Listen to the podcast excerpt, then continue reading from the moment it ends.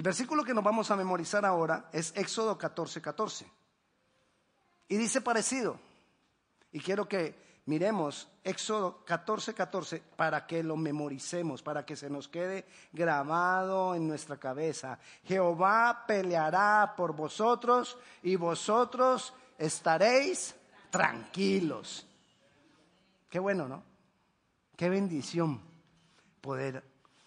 Pero de lo que vamos a hablar hoy tiene que ver con esto, porque para que esto ocurra hay algo que deberíamos nosotros revisar y es, ¿qué crees? ¿Qué dices? ¿Estás avanzando frente al Mar Rojo? De esto vamos a hablar hoy, porque frente al Mar Rojo fue que Dios le dijo a Moisés y a su pueblo este versículo, Jehová peleará por vosotros y vosotros, estaréis tranquilos. Voy a hablar esta tarde de una de las prédicas clásicas que en toda iglesia se, se debería hablar o se debe haber hablado alguna vez en cada iglesia, porque es una de las historias más antiguas de la humanidad con más controversias, es decir, más gente tratando de demostrar que es imposible que eso hubiera ocurrido. Es decir, cuando llega el pueblo de Dios, que Dios los saca de la esclavitud de Egipto y los lleva y ellos están frente al mar rojo, por detrás está Faraón que viene a perseguirlos y ellos están ahí frente al mar rojo sin saber qué hacer y Dios les dice, no te preocupes, yo voy a pelear por ti. Y los pasó por el mar rojo y acabó con toda Faraón y la caballería de Faraón. Entonces mucha gente ha querido demostrar que eso fue imposible, que cómo es que el mar se detiene, se abre el mar, pasan unos y cuando van están pasando los otros, el mar se cierra y ahoga solamente a los que tenían que ser ahogados. Que eso es imposible.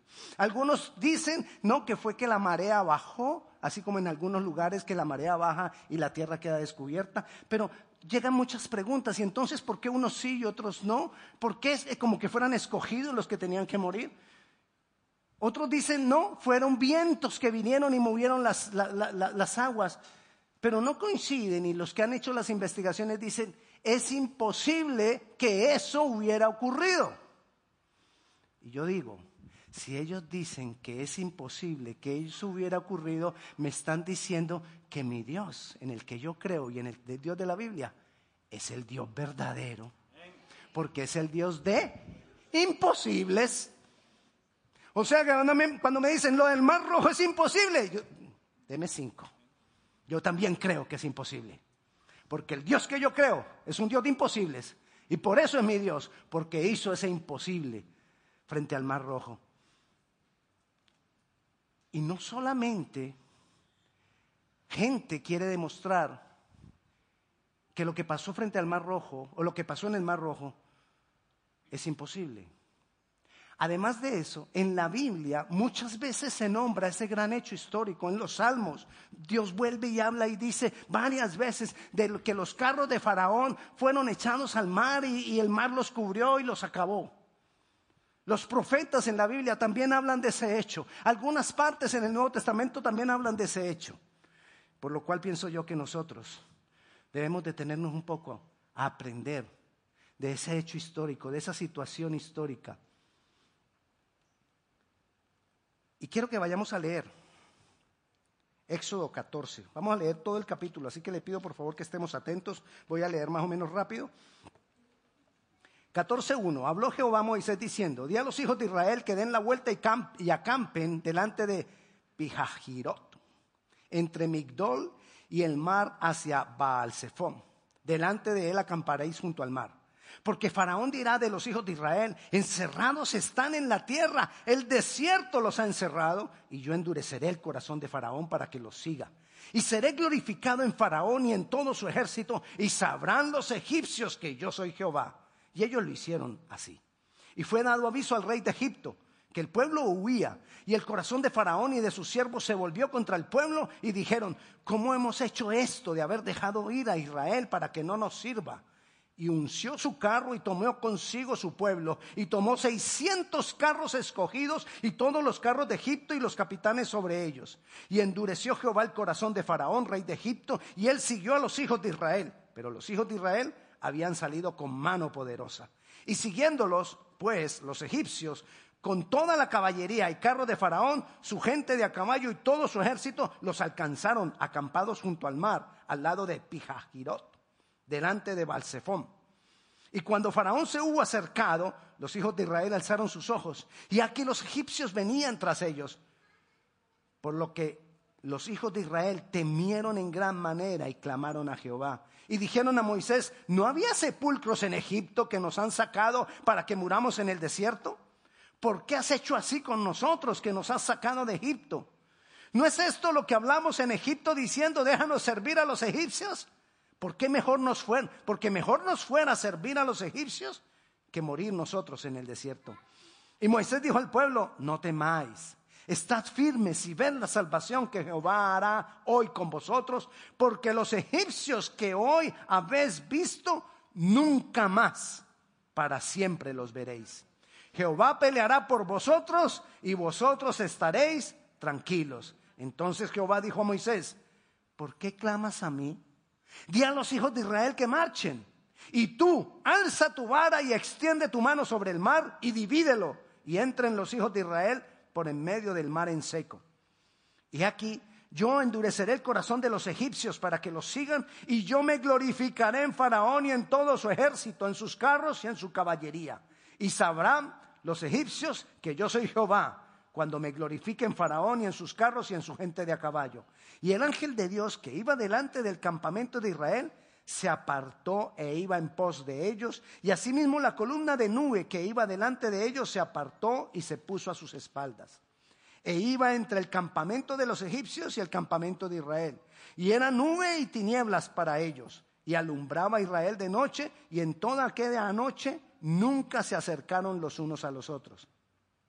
Y extendió, Moisés su mano sobre el mar e hizo Jehová que el mar se retirase por recio viento oriental toda aquella noche y volvió el mar en seco y las aguas quedaron divididas. Entonces los hijos de Israel entraron por en medio del mar en seco, teniendo las aguas como muro a su derecha y a su izquierda. Y siguiéndolo los egipcios entraron tras ellos hasta la mitad del mar, toda la caballería de Faraón, sus carros y su gente de a caballo. Y aconteció a la vigilia de la mañana que Jehová miró el campamento de los egipcios desde la columna de fuego y nube y trastornó el campamento de los egipcios y quitó las ruedas de sus carros y los trastornó gravemente. Entonces los egipcios dijeron, huyamos de delante de Israel porque Jehová pelea por ellos contra nosotros los egipcios. Y Jehová dijo a Moisés, Extiende tu mano sobre el mar para que las aguas vuelvan sobre los egipcios, sobre sus carros y sobre su caballería. Entonces Moisés extendió su mano sobre el mar y cuando amanecía el mar se volvió en toda su fuerza y los egipcios al huir se encontraron con el mar y Jehová derribó a los egipcios en medio del mar. Y volvieron las aguas y cubrieron los carros y la caballería y todo el ejército de Faraón que había entrado tras ellos en el mar, no quedó de ellos ni uno y los hijos de Israel fueron por, medio, en medio del mar en seco, teniendo las aguas por muro a su derecha y a su izquierda. Así salvó Jehová aquel día a Israel de mano de los egipcios, e Israel vio a los egipcios muertos a la orilla del mar. Y vio Israel aquel grande hecho que Jehová ejecutó contra los egipcios, y el pueblo temió a Jehová, y creyeron a Jehová y a Moisés su siervo sale el pueblo de Israel de la esclavitud de Egipto, 400 años esclavos. Dios, Dios los saca con mano poderosa y los hubiera podido llevar por el camino, un camino más corto. Le doy un ejemplo. Ellos hubieran podido caminar por acá. Pero Dios no los llevó por ahí, Dios los hizo dar la vuelta para que se encontraran frente al mar. Y dice la palabra que Dios, voy a leerles Leímos el capítulo 14, pero yo le voy a leer rápidamente el versículo, versículo 17 del capítulo 13. Dice, y luego que Faraón dejó ir al pueblo, Dios no los llevó por el camino de la tierra de los filisteos que estaba cerca, porque dijo, para que no se arrepientan el pueblo cuando vea la guerra y se vuelvan para Egipto. ¿Por qué los hizo dar la vuelta? Dios en su misericordia, Dios quería algo, no vuelvan atrás. No vuelvas atrás. No te devuelvas. Y es algo que el Señor nos dice hoy a nosotros. No te devuelvas. Dios en su sabiduría, si los dejaba ir por el camino más corto, se iban a encontrar contra, contra los filisteos. Y al encontrarse contra los filisteos, lo primero que hubieran hecho es, no, que, susto, yo me devuelvo. Prefiero la esclavitud de Egipto. Dios en su misericordia y en su amor dijo, no, yo lo voy a llevar por el otro lado. Más difícil, pero más seguro. A veces nosotros no entendemos por qué Dios nos tiene que llevar por procesos más largos. A veces no entendemos por qué para otra gente quizás las cosas es más fácil. A veces no entendemos por qué para los que no conocen a Dios pareciera que todo es más fácil. Pero ¿sabes por qué a veces o por qué Dios nos lleva a nosotros por procesos? Porque Dios no quiere que tú te devuelvas. Porque Dios te quiere llevar hasta el otro lado, hasta todo lo que Él tiene prometido. Y muchas veces si nosotros tenemos las cosas fáciles, quizás nos apartemos de Él. Quizás si nosotros tenemos las cosas fáciles, quizás nos olvidemos de depender de Él. Quizás si nosotros tenemos todas las cosas fáciles, se nos vuelva a nosotros también la vida tan fácil que no la valoremos. Dios en su misericordia, en su amor, los lleva por el camino de procesos, por el camino más largo, pero más seguro. Estar en un proceso en Dios es más seguro que adquirir las cosas fácilmente. Estar en un proceso en Dios es más seguro porque Dios nos va formando en dependencia de Él permanentemente. El camino de los filisteos es más corto. El camino del mundo es más corto, es más fácil. Podemos hacer muchas cosas a la manera del mundo y podemos adquirir muchas más cosas. Pero Dios no quiere eso para nosotros. Dios quiere un proceso de formación. Y yo quiero que te quede grabado esto de hoy para toda tu vida. Porque Dios nos está preparando para algo más importante que esta vida. Dios nos está preparando para lo que sigue después de esta vida. Por eso necesitamos procesos. No, te, no, te, no te, centres en, carra, en, caso, en casa, carro, estudio, para aquí, para esta vida. No te centres en eso. Eso no es el todo. Dios nos está preparando para lo que sigue después de esta vida. Esta vida es una preparación no más. Y si nos toca tener un proceso, porque Dios tiene algo, nos tiene una posición, nos tiene un encargo, nos tiene algo para allá, esa vida eterna que sigue, entonces vale la pena. Vale la pena que el proceso sea más largo. Una razón por la cual. Otra razón por la cual Dios los pone frente al mar ahí. Dice que Dios les hizo que dieran la vuelta y que llegaran y acamparan en un lugar específico, donde hacia un lado había desierto, por eso Faraón dijo, el desierto los ha encerrado. Por el otro lado habían precipicios. Por el, por el frente estaba el mar rojo. Y atrás, Faraón. ¿Para dónde cogemos? Los puso frente a lo que ellos más temían. Dios quiere acabar con lo que te persigue. Por eso muchas veces Dios nos lleva a afrontar lo que nos persigue. Porque necesita acabar de una vez para siempre, como dijo Moisés. Dios va a acabar con los egipcios y nunca más los volverá a saber. Hay temores que Dios nos va a enfrentar con ciertas cosas. Hay situaciones en las cuales Dios va a permitir que nosotros seamos enfrentados, para que nosotros enfrentados a eso, dependiendo de Dios, lo aplastemos y esto ya no me persigue más. Porque ya tuve la victoria, ya aprendí. Por eso Dios permitió que ellos estuvieran frente al mar y frente, y frente a los egipcios. Porque con la dependencia de Dios iban a enfrentar aquello que ellos más temían. Ahora el pueblo estaba encerrado. Y Dios quiere que tú sigas adelante. Dios quiere llevarte hasta todo lo que Él tiene preparado para nosotros. Y Dios tiene preparados cosas mucho más importantes, cosas, mucho más duraderas que esta vida. Nosotros tenemos que tener un pensamiento más trascendental, un pensamiento más eterno. Necesitamos un pensamiento más eterno. No podemos pensar para 80 años. Bueno, ya nos quedan como 30. 25. No podemos pensar para poco tiempo. No podemos pensar para lo que va a durar este cuerpo. Nosotros tenemos que pensar para más allá. Tenemos, que vivir para más allá. Muchas veces la gente se pregunta, ¿será que estoy preparado para morir? La mejor preparación para morir es estar preparado para lo que viene después. Dios, fórmame para lo que tú tienes para mí allá en la eternidad. No creas que todos vamos a ser angelitos y todo, todo el día y la noche, Señor, Señor. No. Dios habla de un milenio gobernando con Él la tierra. Dios nos está preparando para gobernar. Dios nos está preparando para gobernar la tierra con justicia y paz, guiados por Él, en dependencia de Él. Y por eso necesitamos ser preparados porque los gobernantes que hay hoy en día por toda parte del mundo, no, no, bueno, lo dijeron ustedes. Ay, sí, para que no digan pues que aquí desde el púlpito el pastor está atacando. ¿Por qué todo un pueblo? Dicen, dicen los que saben que más o menos los que sacó Moisés de Egipto eran 650 mil hombres sin contar niños ni mujeres. O sea que si hacemos la cuenta general pudo haber sido más o menos unos 3 millones de personas.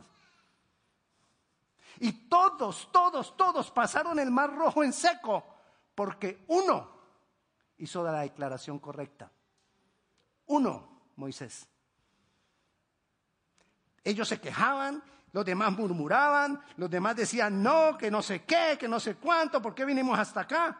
Versículo 13 se lo voy a volver a leer. Y Moisés dijo al pueblo, no temáis, estad firmes y ve la salvación que Jehová hará hoy con vosotros. Moisés lo declaró. Hizo la declaración, dijo, los dichos de su boca eran lo que se necesitaba decir en ese momento. Y a veces nosotros nos encontramos con, un mar de situaciones difíciles y lo que hacemos es queja. Ya estoy harto de todos estos problemas. Ya no puedo más. ¿Qué más decimos? Bueno, ustedes no dicen, ustedes no se quejan, son otros. Muchas veces nos quejamos. ¿Y hasta cuándo? ¿Y de dónde voy a sacar? ¿Y qué voy a hacer? ¿Y qué lo otro? Moisés, es más, Moisés terminó la frase diciendo, porque los egipcios que habéis visto, nunca más para siempre los veréis. ¿Cómo sabía Moisés que iba a pasar? Moisés hizo la declaración correcta porque él estaba en comunión con Dios y supo que tenía que salir de su boca. Muchas veces tú o yo nos vamos a encontrar frente a un mar de, de condiciones difíciles.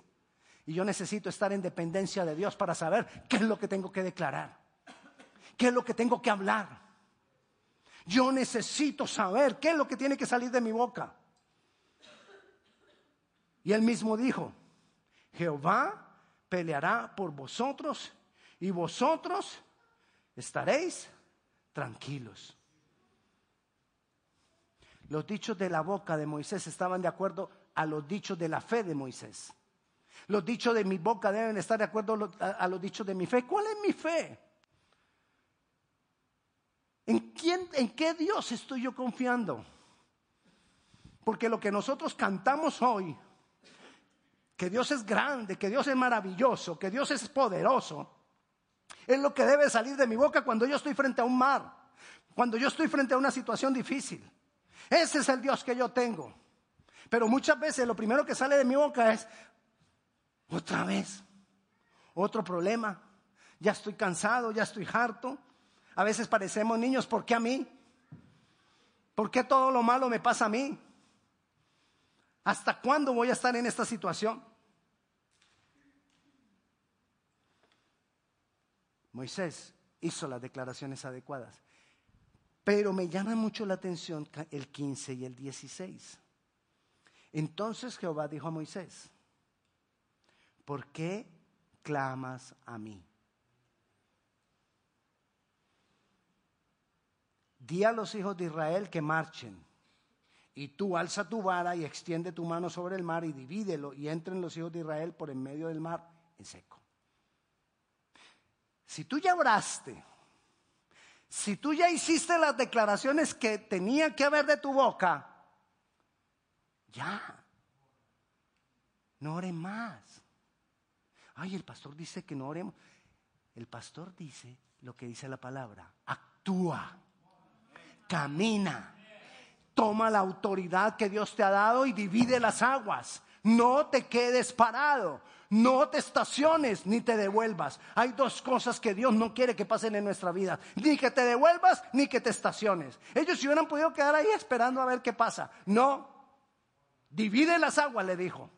Toma tu autoridad. La autoridad que yo te he dado, yo te di esa vara y te dije que con esa vara ibas a hacer maravillas. Toma la autoridad. Ahora el Señor nos ha dado una vara. La palabra. Y el Señor te dice hoy, estás frente a un mar, estás frente a una cantidad de situaciones difíciles, toma la vara, toma la autoridad que yo te he dado, toma la palabra que yo te he dado con autoridad y divide las aguas. Y dile al pueblo que marche. Había que tomar decisiones y pasos de fe. Ya quitaste la queja, ok, ahora actúa de acuerdo a la fe que hay en tu corazón. Ahora actúa de acuerdo al Dios que tú tienes. Que mi Dios es un Dios de imposibles, que mi Dios es el Dios maravilloso y el Dios todopoderoso. Actúa. En nosotros está la autoridad, en nosotros está la unción y el poder para hacer lo que Dios tiene planeado. Dios tiene planeado que nosotros tengamos victoria. Dios tiene planeado que nosotros salgamos adelante. Dios tiene planeado que nosotros volvamos a dividir el mar. Dios lo tiene planeado. Pero si no lo hablamos y si no ejercemos la autoridad, nada de esto va a pasar. ¿Qué les dijo Dios? Que marcharan. Divide las aguas y que el pueblo marche. Y el pueblo empezó a marchar. Hace ocho días estábamos hablando cuando Josafat iba a la guerra. ¿Y qué hizo el pueblo? El pueblo empezó a marchar hacia la columna, a enfrentarse a cinco ejércitos. iban marchando. Y yo diría, yo, yo me pongo a pensar, es como irse a la boca del lobo. Pero ellos iban marchando porque Dios les dijo que marcharan. Y Dios peleó la batalla por ellos. Ahora Dios les dice a ellos, a, a su pueblo, hey, marchen y métanse ahí. Vayan contra las aguas, que las aguas se van a detener. Marcharon marcharon. Y dice que después de eso, después de esto, dice, y el ángel de Dios que iba delante del campamento de Israel se apartó e iba en pos de ellos y asimismo la columna de nube que iba delante de ellos se apartó y se puso a sus espaldas. Después de que ellos marcharon. Dios empezó a actuar después de que ellos marcharon. Después que él tomó la vara, lo dividió. Moisés toma la vara y las aguas son divididas. Después que el pueblo marchó, entonces Dios puso en medio de los dos, a espaldas del pueblo, puso una nube espesa donde los egipcios no los podían alcanzar. Porque yo me preguntaba, cuando recordaba la historia, yo me preguntaba, yo decía, los egipcios van a caballo. Ellos caminando, señoras, niños, ancianos, y no los iban a alcanzar, pues. Dios puso, ahí dice que Dios puso en medio de ellos una, una nube espesa que no los dejaba que los alcanzaran. Y lo más interesante, mire, mire lo hermoso. Mire, dice el versículo 20, e iba entre el campamento de los egipcios y el campamento de Israel. Y era nube y tinieblas para los egipcios y alumbraba a Israel de noche. Lo que para uno era tinieblas, para otros era luz. Y era mismo Dios obrando. Lo que para el mundo que no entienden es un absurdo, es una locura, para nosotros es una bendición. Lo que para ellos es cómo se te ocurre hacer eso, pero cómo vas a diezmar, que no te alcanza la plata, que cómo vas a hacer eso. Lo que para ellos es locura, para nosotros es una gran bendición, porque es luz. Y así muchas cosas. ¿Y qué vas a hacer? No, yo voy a orar y luego voy a ir. ¿Y por qué vas a orar primero? Ya no hay tiempo. Voy a orar primero y luego voy a ir. Lo que para ellos es locura, lo que para ellos es oscuridad, para nosotros es luz, para nosotros es bendición. Esto para ellos es absurdo. Lo que está en la Biblia, lo que está en la palabra, para ellos es absurdo. El que tú te humilles, el que tú, el, que tú tengas paciencia, el que tú te calles muchas veces, el que tú perdones una y otra vez. Todo eso para ellos es locura, para nosotros es bendición, porque lo dice la palabra. Lo que para ellos era oscuridad, tinieblas, para el pueblo de Dios era bendición, luz. Y dice que después cuando llegan al otro lado, viene por la mitad del camino Faraón, que Faraón dijo, si ellos pueden, yo también. Si ellos se pudieron meter al mar, yo me meto al mar. Ahí también le pasa mucho a la gente que no conoce a Dios, que creen que pueden hacer lo que nosotros hacemos. Pero si no hay fe, si no hay dependencia de Dios, que ni se atrevan, porque las aguas vendrán. Pero nosotros sabemos que tenemos un Dios todopoderoso. Y se les cayeron las llantas de los carros. Yo me imagino ellos tratando de arreglar esas llantas ahí, nada. Y el pueblo cuando terminó de pasar, Dios le dice a, a Moisés, vuelve a tomar la vara y que las aguas regresen a su curso normal. Y las aguas regresaron. Y todo lo que dijo, lo que había dicho Moisés se cumplió. No volveréis a ver a esos egipcios. Y nunca más los volvieron a ver. Se han encontrado algunas cosas de Egipto antiguo, donde hay algunos letreros eh, en los hallazgos que han encontrado y cuenta la historia de lo que han hallado, que Faraón salió un día a perseguir a un pueblo y nunca volvió. Está escrito. Y nunca volvió. Porque verdaderamente Dios lo acabó. Y ese temor, aquello a lo que el pueblo de Dios temía, nunca más lo volvieron a ver. Porque, hicieron, porque Moisés hizo las declaraciones correctas. ¿Qué hablas de tu boca? ¿Qué son los dichos que salen de tu boca?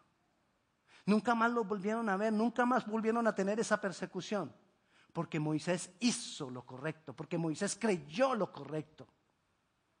Nosotros necesitamos pararnos en victoria, nosotros necesitamos pararnos en autoridad.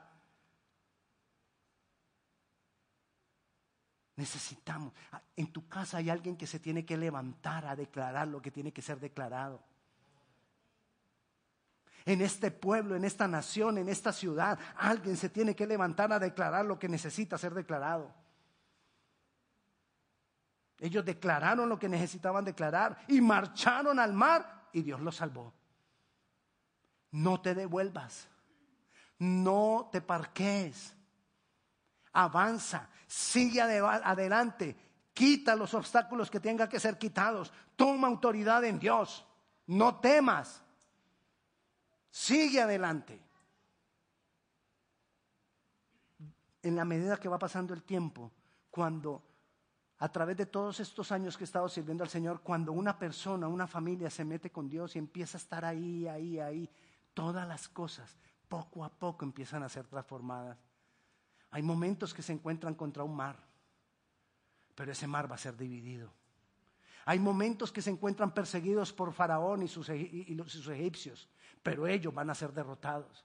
Hay momentos en que no, pareciera que no hay salida, pero podemos estar confiados. Dios en el proceso que tiene con nosotros nos va a llevar hasta donde Él quiere llevarnos.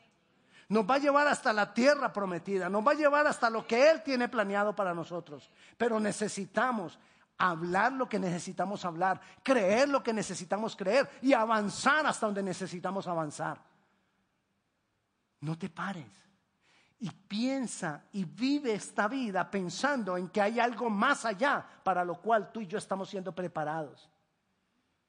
Qué bueno que cuando estemos allá todos nosotros nos encontremos y nos veamos en el lugar que Dios tenía para cada uno de nosotros. No por santos, ni por buenos, ni por perfectos, sino porque no nos devolvimos, porque no nos parqueamos, sino que a pesar de todas las dificultades avanzamos, lo logramos, tuvimos la victoria. No te devuelvas, no te salgas del camino.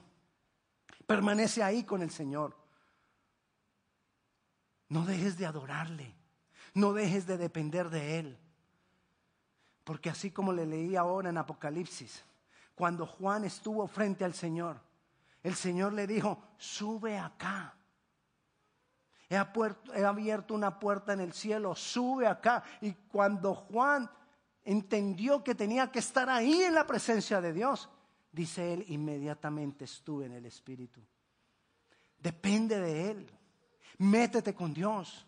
Esfuérzate por estar ahí en relación con Él.